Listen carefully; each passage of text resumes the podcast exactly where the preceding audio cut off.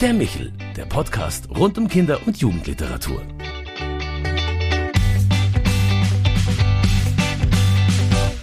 Ich freue mich, dass Sie sich wieder bei Michel, unserem Podcast für Kinder- und Jugendliteratur, zugeschaltet haben. Mein Name ist Claudia Maria Pecher und heute habe ich gleich mehrere Gäste, die eins gemeinsam haben. Sie sind alle Sams-Experten und in einem Podcast mit derart vielen Samsologen darf der Erfinder höchstpersönlich natürlich nicht fehlen. Paul Maar.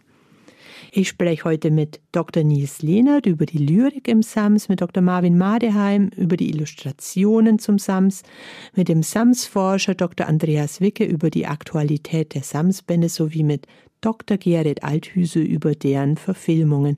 Und natürlich kommt das Beste zum Schluss. Paul Maar erzählt von der Entstehung des Sams und liest sogar noch aus der Urfassung des Sams. Anlass dafür ist das Sams-Jubiläum 50 Jahre Sams. Das Sams wird 50 und hat aber lang noch keine Midlife-Crisis. So jedenfalls hört man es im Oettinger Verlag.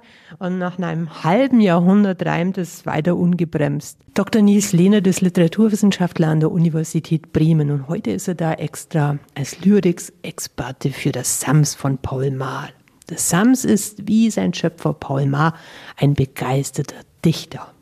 Aber das geht natürlich weit über den lausbübischen Schabernack hinaus. Also Wissenschaftler schauen das genauer an. Zeichnet denn die Gedichte von Paul Maar aus? Die Gedichte von Paul Maar sind einerseits, wie wir Gedichte so kennen, die können dastehen als äh, sie selbst. Sie können aber auch zum Beispiel mit dem Romantext in eine Beziehung treten. Sie können das ähm, Geschehen rahmen. Sie können das auch konterkarieren, vielleicht so ein bisschen kommentieren. Es kann dazu kommen, dass Figuren charakterisiert werden. Wir haben sozusagen die, die Guten, die können reimen, die anderen, die tun sich schwer damit, müssen erstmal so ein bisschen aus sich herauskommen, um sympathisch wahrgenommen zu werden. Die Lyrik im Sams kann aber auch zum Beispiel auf andere Texte so den Zeigefinger richten und sagen, hey du, du bist ein Schlaflied, ich äh, nehme dich mal auf und dichte dich witzig um, in dem Sinne, dass ich mein Papa Taschenbier damit wecke, was natürlich nicht genuin ein Schlaflied können sollte. Und besonders interessant finde ich, dass auch die Lyrik selbst zum Verhandlungsort wird, was ist ein Gedicht? Brauchen wir zum Beispiel einen Reim? Ist es wirklich notwendig? Und das sind Sachen, die Paul Maar in seinen Gedichten im Sams oder natürlich auch darüber hinaus umtreibt und die er da sehr schön beleuchtet. Besonders beliebt ist ja die Dichtstunde in seinem ersten Band, eine Woche voller Samstage. Warum eigentlich? Genau, also stellen Sie sich vor, das Sams wird etwas voreilig von seinem Papa in die Schule gewünscht und dann trifft es zunächst auf den Studienrat Groll. Das ist so ein autoritärer Lehrer, der da mit dem Lineal dann wirklich auch die die Kinder bedroht, zum Schluss Sachen nach dem Sams schmeißt. Das Sams äh, bringt ihn zunächst zur Weißglut durch sein wörtlich nehmen oder und haut dann ab. Äh, sucht sich eine andere Klasse und findet dort eine vor mit offener Tür. Die Kinder lachen. Es bekommt mit, da wird ähm, Schule gespielt. Das heißt, eine sehr junge Lehrerin, nämlich eine Schülerin, sitzt vorne und das Sams selbst möchte dann eine Dichtstunde halten. Beginnt damit, dass es selbst in einer Parodie von Herrn Groll Ruhe brüllt und alle anderen sagen, aber so ist ist doch kein Lehrer. Und dann durch einen sehr demokratischen Prozess des Reimens selbst die komplette Klasse reinholt. Ähm, jeder darf dann eine Zeile sozusagen hinzudichten. Und die komplette Klasse kommt durch Lyrik dazu, dass sie sich bis weit nach Klingeln, bis weit nach Schulschluss sozusagen am Thema interessiert zeigt, wissbegierig ist und das Sams selbst auch vom Regelsprenger ein klein bisschen zum subtil angepassten wird, indem es nämlich durchaus akzeptiert, wie Schule funktionieren kann, die Regeln weitgehend einhält und sogar zufrieden ist damit zum Schluss. Und das ist so ein antiautoritärer Grundgedanke, den wir bei Ma häufiger finden, der hier transportiert durch das Vehikel Lyrik dargestellt wird. Jetzt sind die Gedichte sowohl für Kinder und Erwachsene ja gemacht. Warum eignen die sich für Kinder und Erwachsene? Die Varianz ist sehr, sehr groß. Also es gibt wirklich kindgerechte, in Anführungszeichen, das ist ein blödes Wort. Es gibt tatsächlich sehr einfach funktionierende Abzählverse oder mal so eine Übersprungsdichtung, wo aus reiner Lust an der Freude quasi, aus, aus dem Spaß an Klang und Musik, so an Rhythmus gedichtet wird. Es gibt aber auch hochkomplexe Formen, bis hin zu, zu Parodien, bis hin zu, zu Limerick. Es werden bestimmte Strukturen aufgegriffen und umgeschrieben, die wir aus der Lyrikgeschichte her kennen. Das Schöne sind sozusagen die doppelbödigen Gedichte, die sowohl für Kinder aufgrund des Wortwitzes, des Sprachspiels, der Bruchdichtung eine, eine Freude bereiten können, als auch noch auf einer zweiten Lesart tatsächlich äh, Lyrik auf einer Metaebene selbst diskutieren, wie die funktioniert. Ja, das würde ich sagen. Und dann habe ich nur die Frage, wenn man das so hört, Lyrik im Unterricht. Ist es nur was für die Schule? Ich glaube, der, der Konnex im Hinterkopf vieler Menschen, dass Lyrik äh, mit einer metrischen Analyse und mit so Versfüßen zusammenhängen muss, würde das Sams so beantworten, dass es sagt, nein, wir wollen eine Geschichte erzählen. Und wenn man dann die Lyrik Paul Maas zum Beispiel nimmt, dann sind das sehr unterhaltsame Dinge, sehr, sehr unmittelbar erlebbare Dinge, die vom Klang leben, vom Sprachspiel leben. Und ich glaube, das muss nicht nur in der Schule Spaß machen, ähm, sondern das kann es auch durchaus im Privaten. Und äh, tatsächlich ist, glaube ich, Paul Maar hat einmal gesagt, äh, die Kinder beim Vorlesen seines Gedichtes Missratenes Gedicht 2, äh, wo die letzte Zeile sich eben nicht reimt, obwohl der Reim auf dem Tisch liegt, die haben gesagt, nein, nein, so können wir das nicht lassen. Und man, man kriegt die Kinder durchaus gecasht dadurch, dass man mit Erwartungshaltungen spielt. Und ich glaube, Kinder sind eigentlich sehr leicht zu begeistern für Rhythmus und für Gedichte. Schwierig wird es dann, wenn es verwissenschaftlicht wird. Vielen Dank, Herr Lehner, dass Sie da waren. Ganz herzlichen Dank Ihnen. Ja, Dr. Maar Marvin Madeheim, der hat sich als Kunst- und Deutschlehrer mit den Sams-Illustrationen beschäftigt. Herr Madeheim, woher weiß man eigentlich, wie das Sams aussieht? Ja, das steht im Buch. Ähm, so ziemlich weit vorne. Es wird beschrieben als Figur mit ähm, Trommelbauch, Borsten, roten Haaren, aber mehr halt auch nicht. Und ähm, da beginnt dann die Frage, wie wird das Ganze ins Bild gesetzt? Traditionell läuft das so, dass man dann eine Illustratorin oder einen Illustrator hat, der sich diese Textpassagen anschaut, schaut, wie das Sams beschrieben wird, auf welche Art und Weise es da gerade handeln tätig ist und das Ganze dann anfängt ins Bild zu setzen. Das heißt, klassischerweise haben wir da immer die Interpretation einer anderen Person, die dann uns ihr Bild des Samses zeigt. Das Spannende bei Paul Maar und seinem Sams ist wiederum, dass wir bei ihm Autor und Illustrator in einer Person haben. Das heißt, wir als Leserinnen und Leser beziehungsweise da als Betrachter und Betrachterinnen dieser Illustrationen sehen seine Vision vom Sams und inwieweit seine Vision vom Sams an seinem Text gewachsen ist oder genau umgekehrt. Das können wir gar nicht jetzt so im Nachhinein feststellen, sondern da können wir ihn eigentlich nur noch selbst fragen. Man weiß ja, dass das Sams so eine Figur ist zwischen Mensch und Tier hier. Und da würde mich interessieren, ob sich das irgendwie im Laufe der Zeit verändert hat, die Darstellungsweise, weil wir haben ja schon einen großen Sprung von 1973 bis heute. Ja, da hat sich sehr viel getan. Also Paul Maar hat sein Sams einmal ganz klassisch noch in der ja, Traditionslinie des ähm, 19. Jahrhunderts mit ähm, ja, Federtinte, ähm, mit Feder und Tinte gezeichnet oder wahrscheinlich war es ein Inkstift, aber da hat sich nicht viel geändert an dem Stil. Es sind Schwarz-Weiß-Illustrationen. Neu seiner Zeit war, dass er sich stark am Comic Stripe bedient hat und angefangen hat, das Sams in Pennets zu arrangieren, was seinerzeit sehr revolutionär für einen Kinderbuchautoren war. Gleichzeitig ähm, ist bei der Frage nicht nur, wie es dargestellt wird, sondern was dargestellt wird, auch eine ganz große Entwicklung gewesen. Paul Maar hat sein Sams noch ja sehr mit sehr starken tierlichen Attributen dargestellt. Es ist eine stark betonte Nacktheit, stark betonte Körperlichkeit, die dann da in diesen kleinen Comic-Panels aneinandergereiht wird. Gleichzeitig wird es dargestellt, wie es Blumen und Vase auffrisst und so ja quasi eigentlich diesem sehr kultivierten Akt, Blumen abzuschneiden und in eine Vase zu stellen, damit sie schön aussehen, mit so einer Unkultur des Blumenfressens begegnet und sie eher zerkaut, als wäre es Weidegras. Und ähm, das ist natürlich eine, ja, eine starke Darstellung von bewusster Unzivilisiertheit, die wirklich demonstrativ, provozierend eingesetzt wird. Wenn wir dann jetzt auf die neuen Illustrationen von Nina Dulek äh, von 2017 gucken, dann verlagert sie komplett den Fokus. Die Illustrationen sind einerseits erstmal viel bunter und ja auch ein wenig poppiger.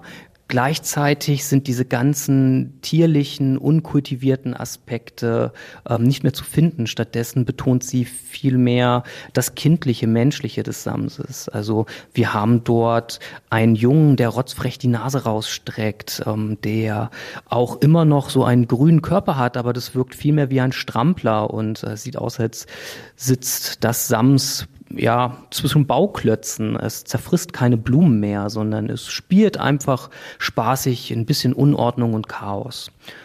Damit haben wir natürlich nicht mehr diesen krassen Anarchismus und diese krasse Kritik ähm, biederer Bürgerlichkeit, ähm, aber gleichzeitig haben wir ja viel freundlichere, buntere Bilder, die ähm, ein großes Identifikationspotenzial für kindliche Leserinnen und Leser bieten, die sich in diesem Sams jetzt natürlich viel mehr wiederfinden können. Würden Sie denn sagen, dass sich die Maßstäbe für Kinderillustrationen verändert haben? Also nicht die Maßstäbe haben sich verändert. Also wenn wir über Maßstäbe sprechen, sind wir ja produktionsseitig unterwegs und schauen, was wollen wir hier senden, was wollen wir hier vielleicht auch verkaufen. Ich würde eher sagen, so grundsätzlich haben sich sich erstmal die Sehgewohnheiten verändert.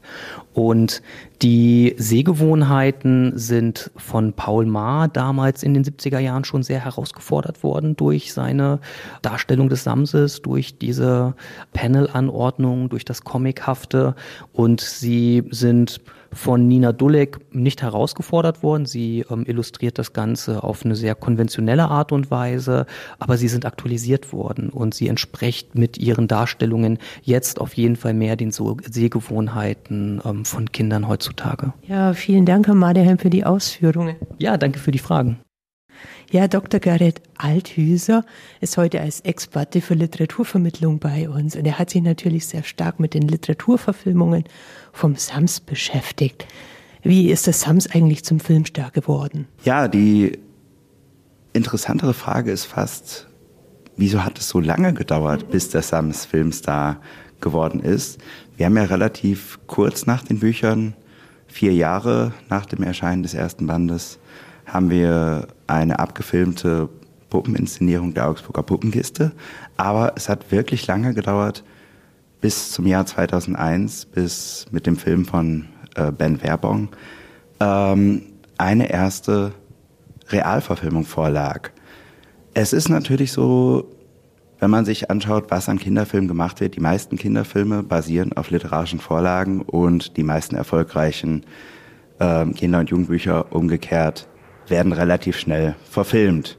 Sams war durchaus auch sehr erfolgreich. Man könnte sich also vorstellen, dass es viel eher zu einer Verfilmung kommt. Es ist auch tatsächlich so, dass Paul Maar, ich glaube, 25 Mal angefragt wurde und abgesagt hat, weil er gesehen hat, dass viele seiner Kollegen und Kolleginnen mit den Verfilmungen ihrer Bücher nicht so zufrieden waren und weil er auch Sorge hatte, dass es bei ihm am Ende genauso ist. Ähm, es hat also gedauert, bis ein Angebot kam, von dem er auch überzeugt war, an dem er auch sehr beteiligt ist. Er hat auch am Drehbuch mitgearbeitet, auch bei den Folgefilmen war er weiter sehr involviert. Und ja, so kam es dann zu der Verfilmung im Jahr 2001 mit Christine Ursprung in der Hauptrolle des Sams und auch einigen weiteren Stars, Ulrich Nöthen zum Beispiel als Taschenbier ähm, im schönen Bamberg, wo ja auch Paul Maar selbst lebt. Also da sieht man auch, denke ich, seinen Einfluss. Und da sieht man, dass Wert gelegt wird. Es sind gute und bekannte Schauspieler. Es ist eine schöne Kulisse.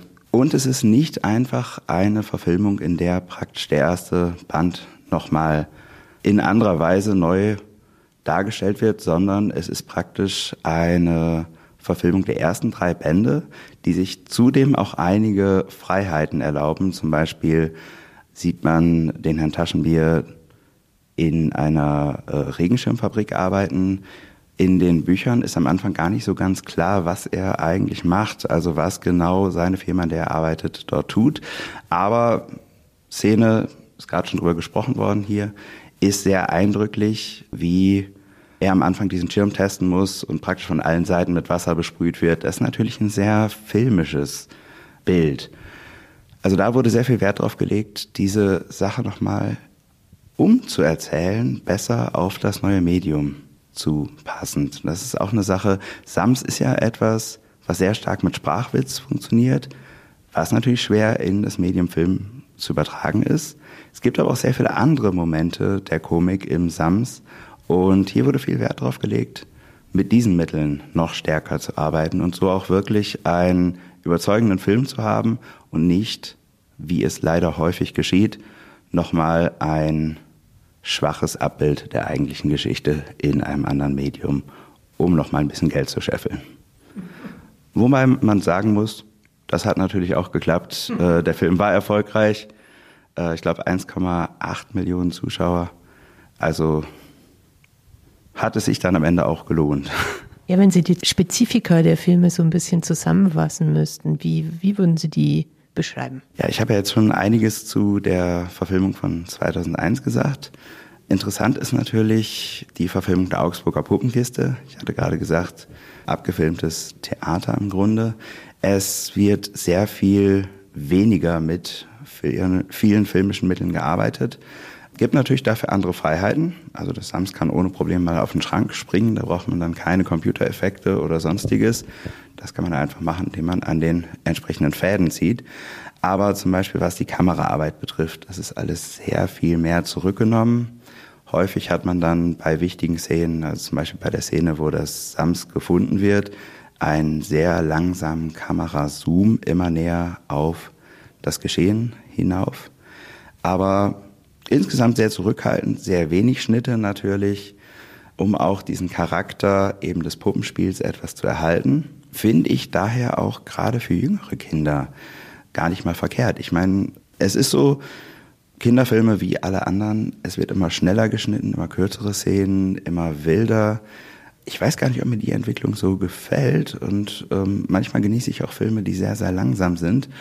Und für mich ist gerade das auch eine Sache, die ich an dieser Version sehr mag. Und natürlich, wenn man sich das Sams selber anguckt, diese komplett grüne Figur, die etwas noch, die noch etwas surrealer ist als in der späteren Fassung. Ich finde, das hat auch hat was, finde ich schön. Also man kann sich dem Sams in verschiedene Formen nähern. Jetzt sind ja im Text sehr viele gesellschaftliche Einflüsse ausspürbar. Wir haben gerade auf der Tagung auch gehört, dass da die Raff eine Rolle spielt und ähnliches. Wie geht man mit sowas jetzt in der Verfilmung um? Ich würde sagen, der Film oder die Filme sind ja mittlerweile drei, sind dort etwas weniger in der jeweiligen Zeitgeschichte verwurzelt, haben dafür auch, ja, eine sehr, im Vergleich zu anderen Filmen, die aktuell in die Kinos kommen, finde ich eine höhere Halbwertszeit. Und die satirischen Momente, die gerade auch drin sind, zum Beispiel Taschenbier in seiner Arbeitsumgebung, denke ich, die funktionieren immer noch und die haben nichts verloren. Also von daher denke ich auch da alles richtig gemacht. Also man könnte sagen, das ist ein bisschen ein konservierendes Element auch an der Stelle, ne?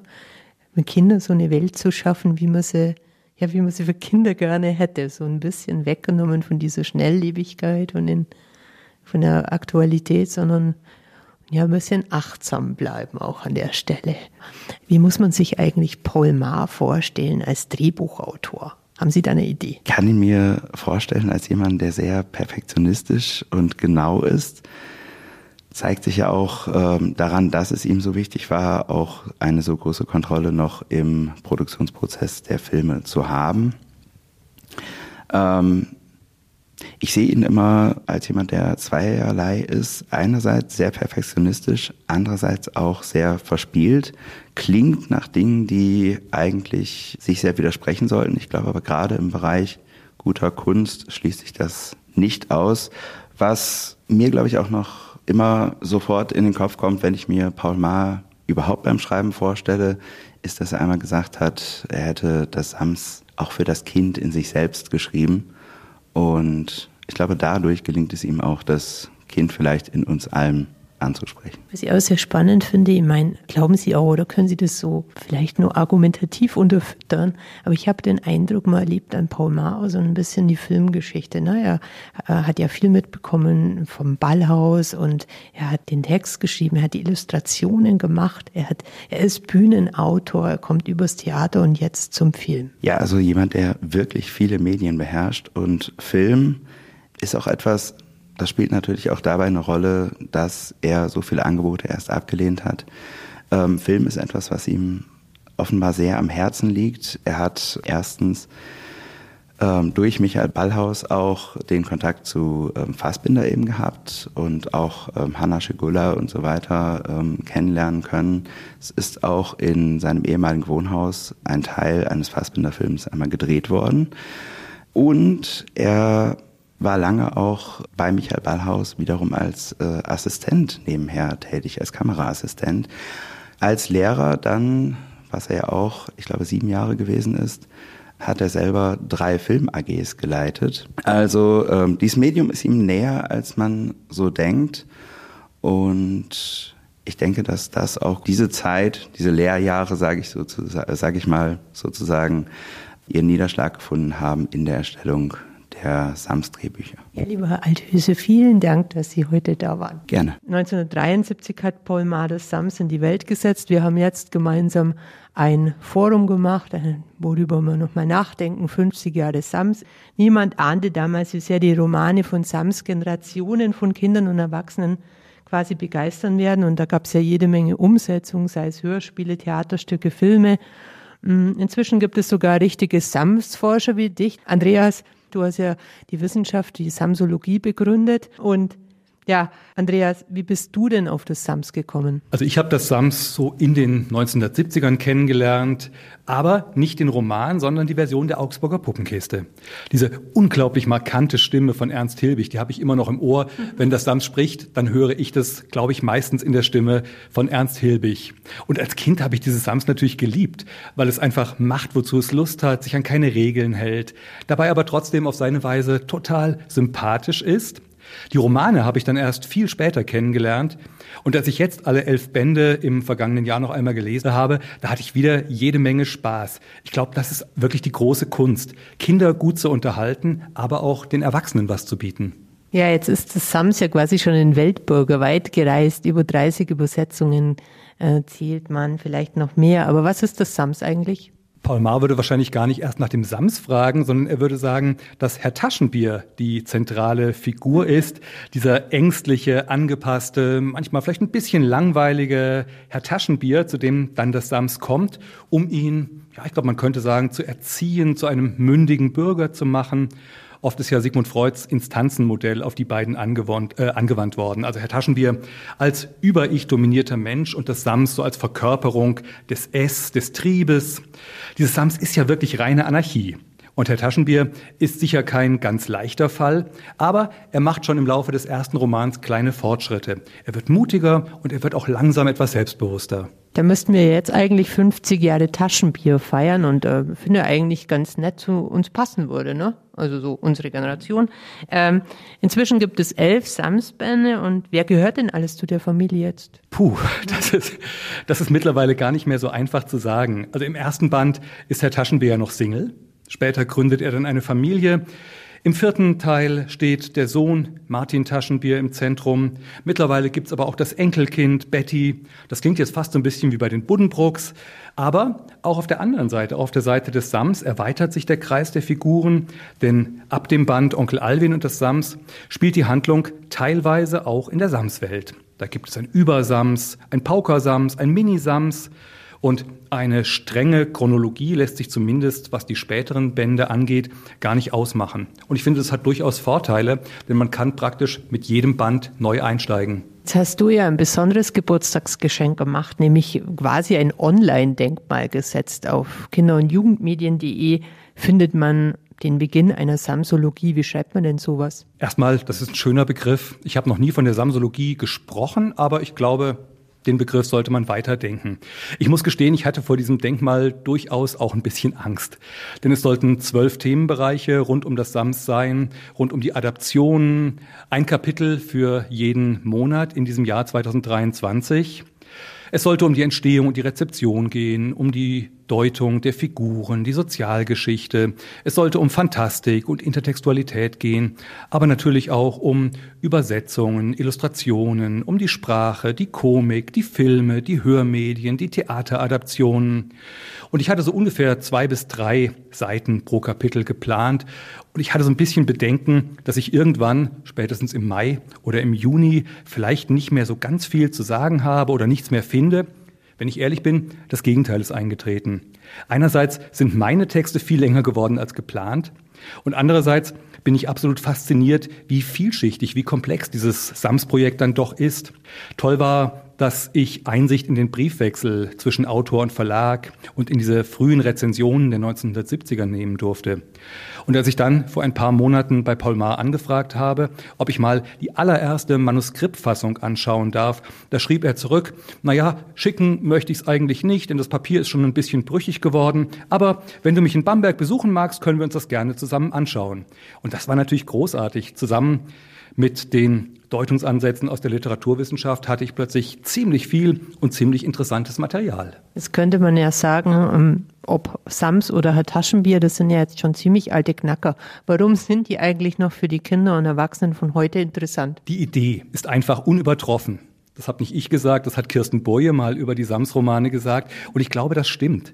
Dass eine Woche nach so einem bestimmten Plan abläuft und dann am Samstag ein Sams kommt, das ist sicher erstmal ein raffinierter Rahmen.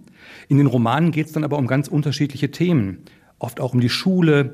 Da kann man deutliche Bezüge zu den Bildungsreformen 1970 ziehen. Die haben direkt Einzug in den ersten Band genommen. Aber es werden eben auch zeitlose Fragen behandelt nach Autorität und Gehorsam aber all das, das Raffinement der Erfindung, der direkte Zeitbezug, die Vielschichtigkeit, das würde sicher nicht genügen, um ein Kinderbuch 50 Jahre überstehen oder überleben zu lassen. Was bei Paul Maar hinzukommt, ist dieser Anspielungsreichtum, oftmals auf Texte der Romantik, ist aber natürlich auch Paul Maas Sprache. Das Sams experimentiert ja mit Sprache und nimmt Begriffe oftmals ganz wörtlich. Da wird dann zum Beispiel durch das Wort brandneu ein Kaufhausbrand entfacht. Und all das erzeugt eine Komik, die im besten Sinne gut gealtert ist und offensichtlich bei Kindern und Erwachsenen nach wie vor ankommt. Für mich kann ich das auf jeden Fall bescheinigen. Also ich würde es unterschreiben. Aber heute haben wir ja auch was ganz Besonderes erlebt, nämlich wir haben eine Uraufführung des Ursams erlebt. Äh, und Paul, äh, wie kam es überhaupt zu diesem Ursams? Und wir haben erfahren, dass das so gar nicht leicht war mit der Titelfindung. Da muss ich zwei Antworten geben. Du sprichst wahrscheinlich von einem anderen Ursams, als ich es im Kopf habe. Mein Ursams war ein Teil des Theaterstücks Der König in der Kiste und äh, landete dann in der Schublade, weil der Regisseur passte, äh, sagte, es passt nicht in diesen Zusammenhang, so äh, Märchenkönig und Haushofmeister und dann kommt da dieses merkwürdige Sams. Ich gab ihm recht und habe das weggelegt und dann landete es in der Schublade, wie gesagt. Und irgendwann sah ich das Manuskript und dachte, ach, dieses Sams, was am Samstag kommt, ist doch ausbaufähig. Dann scheint am Sonntag die Sonne, am Donnerstag donnert es, am Samstag kommt der Sams. Und dann hat das immer mehr Gestalt angenommen und so entstand dann irgendwann eine Woche voller Samstage. Vielleicht liest du uns einfach ein Stück von unserem Ursams vor, das wir heute kennengelernt haben. Genau. Also es gab eine Szene zum Beispiel im Kaufhaus, die wurde dann allerdings auf Vorschlag meiner Lektorin, meiner damaligen, etwas verkürzt und realistischer gemacht. Aber in der Urfassung ging es sehr chaotisch zu und man sieht so richtig meine Lust am Chaos. Wütend knallte der Abteilungsleiter die Lederhose zusammen und warf sie zu den Anzügen in den Papierkorb. Dann verschwand er und es dauerte eine ganze Weile, bis er wiederkam. Er hatte einen Taucheranzug aus Gummi von der Sportabteilung geholt.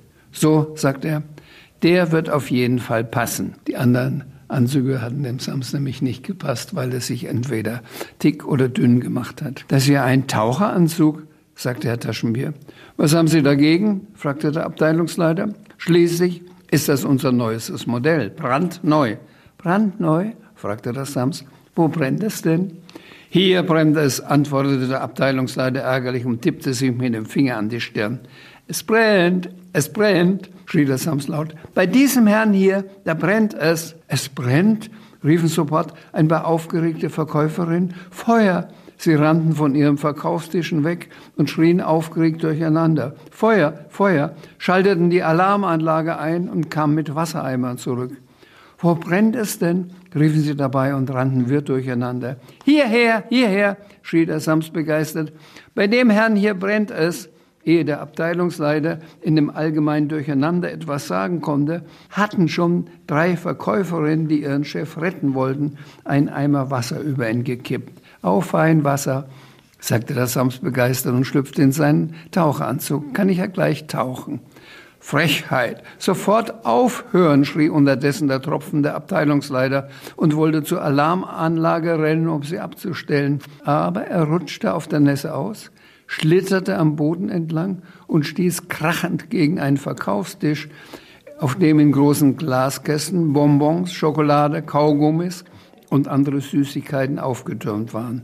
Der Tisch fiel um und die Sachen rollten und kullerten am Boden entlang durch das ganze Kaufhaus. Das war ganz nach dem Herzen der Kinder, die mit ihren einkaufenden Müttern im Kaufhaus waren. Sie lasen schnell die Sachen vom Boden auf und steckten sich Mund- und Hosentaschen voll. Lasst ihr sofort die Bonbons liegen, schrie der Abteilungsleiter mit sonnenrotem Gesicht. Er wollte auf ein kleines Mädchen zurennen, das gerade einen Lutscher aufhob, rutschte aber wieder auf dem nassen Boden aus und fiel gegen den Tisch mit holländischem Käse. Die Käsekugeln sprangen in die Höhe, rollten vom Tisch, kugelten den Leuten zwischen die Beine und stießen gegen andere Verkaufstische. Ein paar Leute fielen über den Käse, andere rutschten auf der Schokolade aus. Eine Käsekugel hatte einen Mehlsack getroffen und zerrissen. Das Mehl war in die Luft geschleudert worden und rieselte jetzt sanft herunter. Es schneit, rief eine Verkäuferin und setzte sich vor Verblüffung auf einen Einkaufswagen. Der Wagen rallte los und landete mit der Verkäuferin klirrend in der Porzellanabteilung. Es war ein schreckliches Durcheinander. Die Leute lachten, die Kinder sammelten Süßigkeiten auf. Immer mehr Menschen saßen auf dem Boden, weil sie entweder über einen Käse oder auch über ein Kind gestolpert waren und auf der Nässe ausgeglitten. Immer mehr Verkaufstische wurden in der Aufregung umgeworfen. Glas und Porzellan klirrte. Spielzeug trommelten und schepperten. Töpfe klapperten. Dazwischen rollten Sahne, Torten und Autoradios. Und zu alledem schneide es Mehl und die Alarmanlage klingelte. Sehr schön, das Sam strahlte.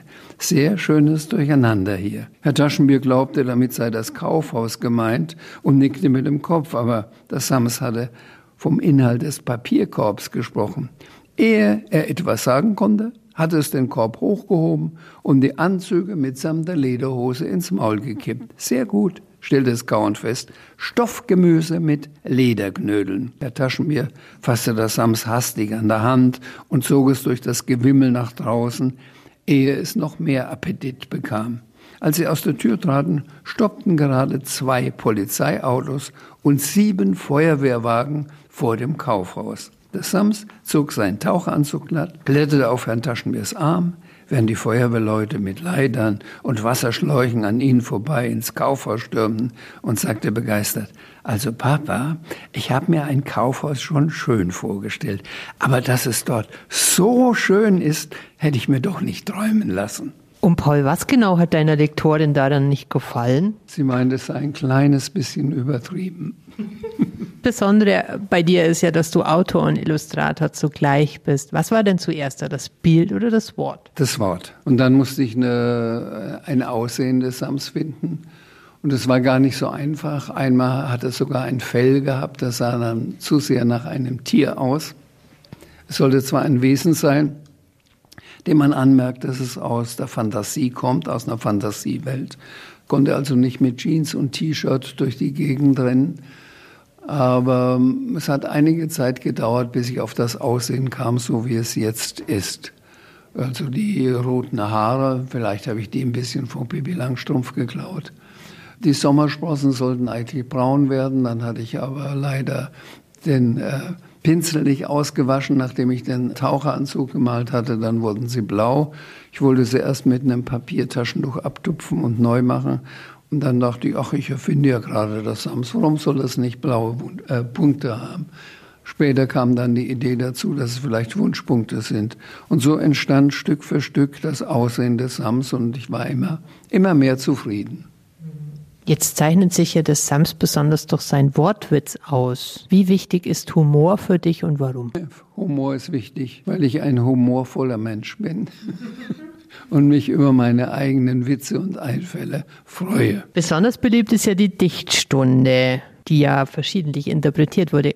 Würdest du uns ein bisschen eine Kostprobe davon geben? Ja, also, der Sams kommt in die Schule Dort gibt es einen äh, sehr autoritären Lehrer, den Herrn Groll. Das Sams führt, also widerspricht so oft und führt in gewissermaßen an der Nase herum, deswegen wird es weggeschickt. Es kommt dann in eine neue Klasse, um das ein junger Lehrer, der sitzt sogar zwischen den Schülern und hat also die Idee, dass die Schüler selbst den Unterricht gestalten und er nur eingreift, wenn es nötig ist. Und er macht nun eine Dichtstunde. Einer fängt an. Mein Name, der ist Robinson. Na und? Was soll das? Das weiß ich doch schon, sagte ein Mädchen. Sehr gut, lobte der Sams. Jetzt haben wir schon die beiden ersten Zeile. Mein Name, der ist Robinson. Na und, was soll's, das weiß ich schon. Jetzt darfst du eine dritte Zeile vorschlagen. Eine dritte Zeile? Dann dichte ich einfach weiter. Mein Name, der ist Barbara.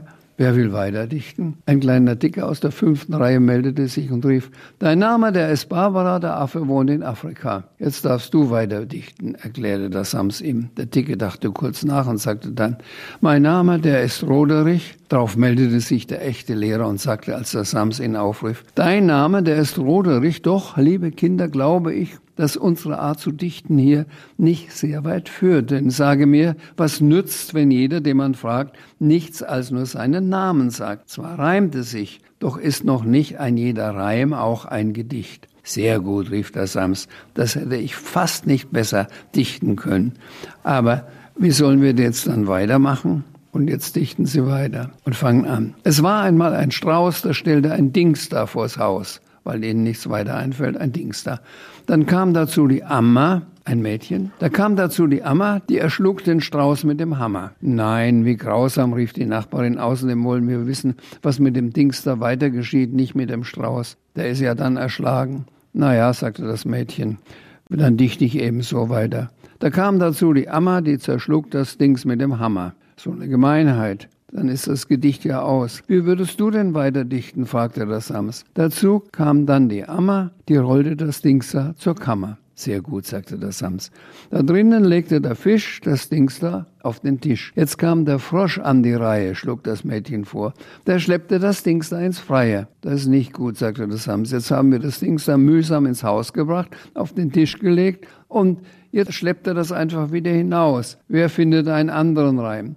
Jetzt kam der Frosch an die Reihe, der bestäubte das Dings da mit Kleie. Seine Söhne, drei bildschöne Quappen, umhüllten das Dings da mit Lappen. Hierauf verstaute die Kuh das Dings da in einem Schuh. Der Stieglitz, der Storch und der Stier verpackten den Schuh in Papier. Jedoch zwei uralte Raben, die wollten's im Schuh nicht haben. So erbarmte sich ihrer der Maus und packte das Ding wieder aus. Und wie soll es jetzt weitergehen? Jetzt können wir das Ding dann doch nie wieder von neuem einpacken. Nein, sagte der Sams, wie wäre es so? Die Muschel befahl durch die Schalen, man sollte das Dings da bemalen. Doch ein Schwein mit schlechten Betragen versuchte das Dings da zu nagen. Sogleich begannen zwei Katzen mit den Krallen am Dings da zu kratzen. Auch konnten zwei unreife Schnecken nichts lassen, am Dings da zu lecken unserem armen Dings, da geht's immer schlechter, sagte das Mädchen. Jetzt erst wird es angenagt, dann zerkratzt und jetzt beleckt. Es kommt noch schlimmer, sagte ein Junge. Die Assel kroch aus dem Keller und warf auf das Dings da fünf Teller. Jetzt müssen wir langsam zum Schluss des Gedichts kommen, sagte der Sams. Am Ende warf der Igel das Dings da in einen Spiegel. Das Dings da blieb im Spiegel stecken und alle sahen voller Schrecken. Hier war ein Wunderwerk geschehen denn im Spiegel war ein Arzknit zu sehen. Ein Arzknit? Was ist denn das? Das ist die letzte Zeile rückwärts gelesen, sagte der Sams. Denn im Spiegel sieht man ja alles seidenverkehrt. Paul, warum sind Gedichte wichtig für Kinder? Ich glaube, schon seit Jahrhunderten, wenn nicht vor Jahrtausenden, sagt man kleinen Kindern, meistens sogar zum Einschlafen, irgendwelche Schlafkindchen, Schlaf, dein Mutter ist eine Schaf oder sowas ähnliches. So ähnlicher ist es, glaube ich. Man sagt äh, Einschlafgedichte, einfache Gedichte. Es gibt auch Lerngedichte, trenne nie ST, denn das tut ihm weh und sowas in der Art. Also Kinder werden gewissermaßen mit Gedichten groß, werden durch Gedichte vielleicht sogar belehrt oder erzogen und vor allen Dingen sie freuen sich immer an Gedichten. Und das ist in allen Sprachen so, habe ich erfahren, weil ich habe auch russische äh, Kindergedichte gehört, selbst chinesische, die ein bisschen merkwürdig klingen, aber irgendwie kriegt man doch dann den Reim mit. Die Samsologie ist ja deswegen so interessant, finde ich, weil Du hast den Text geschrieben, du hast das Bild gemacht, du hast es mit auf die Bühne begleitet und sogar wurden die Texte verfilmt. Was würdest du sagen, war dir besonders wichtig bei den Verfilmungen? Also wichtig war natürlich, dass die Geschichte so rüberkommt, wie ich sie geschrieben habe. Und deswegen war es vor allen Dingen ganz wichtig, dass ich das Drehbuch äh, des ersten Sams-Films selber schreiben durfte. Und ich habe aus den drei ersten Sams-Büchern einen Film gemacht, der, wie der Regisseur sagte, eigentlich drei Kapitel sind und drei verschiedene Phasen der Entwicklung des Sams zeigen. Und das wäre eben genau richtig für den Film. Und dann war es natürlich wichtig, dass wir ein gutes Sams finden. Und dann hatten wir das Glück, dass irgendeiner mal sagte, im Residenztheater in München wird gerade ein Stück gespielt und da gibt's eine 20-jährige Schauspielerin, die ein Kind spielt und die ist gerade mal 1,50 groß. Die wäre doch das ideale Sams. Das war Christine Urspruch. Wir haben sie gefragt. Sie hat begeistert mitgemacht, sich zwei Stunden in die Maske stecken lassen. Die haben angefangen, meistens um, um neun zu drehen. Sie musste schon um sechs, halb sieben in der Maske sein, bis sie zum Sams verwandelt war. Dann gab es einen genauen Plan, wo die Samspunkte, die Wunschpunkte in ihrem Gesicht zu sehen sind weil nämlich äh, am nächsten Tag eine Szene weitergedreht wurde, die vielleicht am die Anschlussstelle war noch im gleichen Raum. Man sieht es in Großaufnahme sofort, wenn ein Punkt plötzlich von einem Gesichtsteil zum anderen springen würde. Und da hat man also sogar eine, habe ich jetzt zu Hause erst wieder gefunden, einen Punkteplan für das Sams-Gesicht gemacht. Und wie gesagt, ich bin sehr zufrieden mit den Sams-Filmen, ganz besonders mit dem ersten, weil es noch am nächsten bei den Sams-Büchern ist. Welchen Wunsch hättest du für die Zukunft des Sams? Das ist eigentlich mehr ein Wunsch an mich, dass mir weiterhin gute Sams-Geschichten einfallen oder dass das angefangene Sams-Buch jetzt irgendwann äh, noch in diesem Jahr vollendet wird. Und was habe ich für Wünsche an das Sams? Ja, es gibt halt Wünsche, die selbst der Sams nicht füllen kann, meine ich. Da muss man bescheiden sein und einfache Dinge wünschen. Also ich kann nicht vom Sams zum Beispiel äh, wünschen, äh, dass die kriegerische Situation in Israel aufhört oder ähnliches, sondern es sind die einfachen Wünsche, die man fast selber sich erfüllen kann. Das Sams sagt ja mal, wünschte was ganz stark und fest, geht's auch ohne Wunschmaschine. Selbst ein Schwein lernt Violine, wenn es nur nicht locker lässt. Ja, vielen Dank, dass du bei uns warst. Liebe Zuhörerinnen und Zuhörer, vielleicht haben Sie bei all den Hintergrundinfos zum Sams auch mal wieder Lust bekommen, in einen der Bände reinzulesen. Ich finde, es lohnt sich. Wenn Sie Anregungen, Fragen oder Wünsche haben, bitte schreiben Sie uns einfach unter michel.michaelsbund.de. So bleibt mir, Ihnen alles Liebe für die Weihnachtsfeiertage zu wünschen. Bis zum nächsten Mal, wenn es wieder heißt Michel, der Podcast für Kinder- und Jugendliteratur. Das war der Michel, der Podcast rund um Kinder- und Jugendliteratur, produziert und hergestellt vom katholischen Medienhaus St. Michaelsbund in München.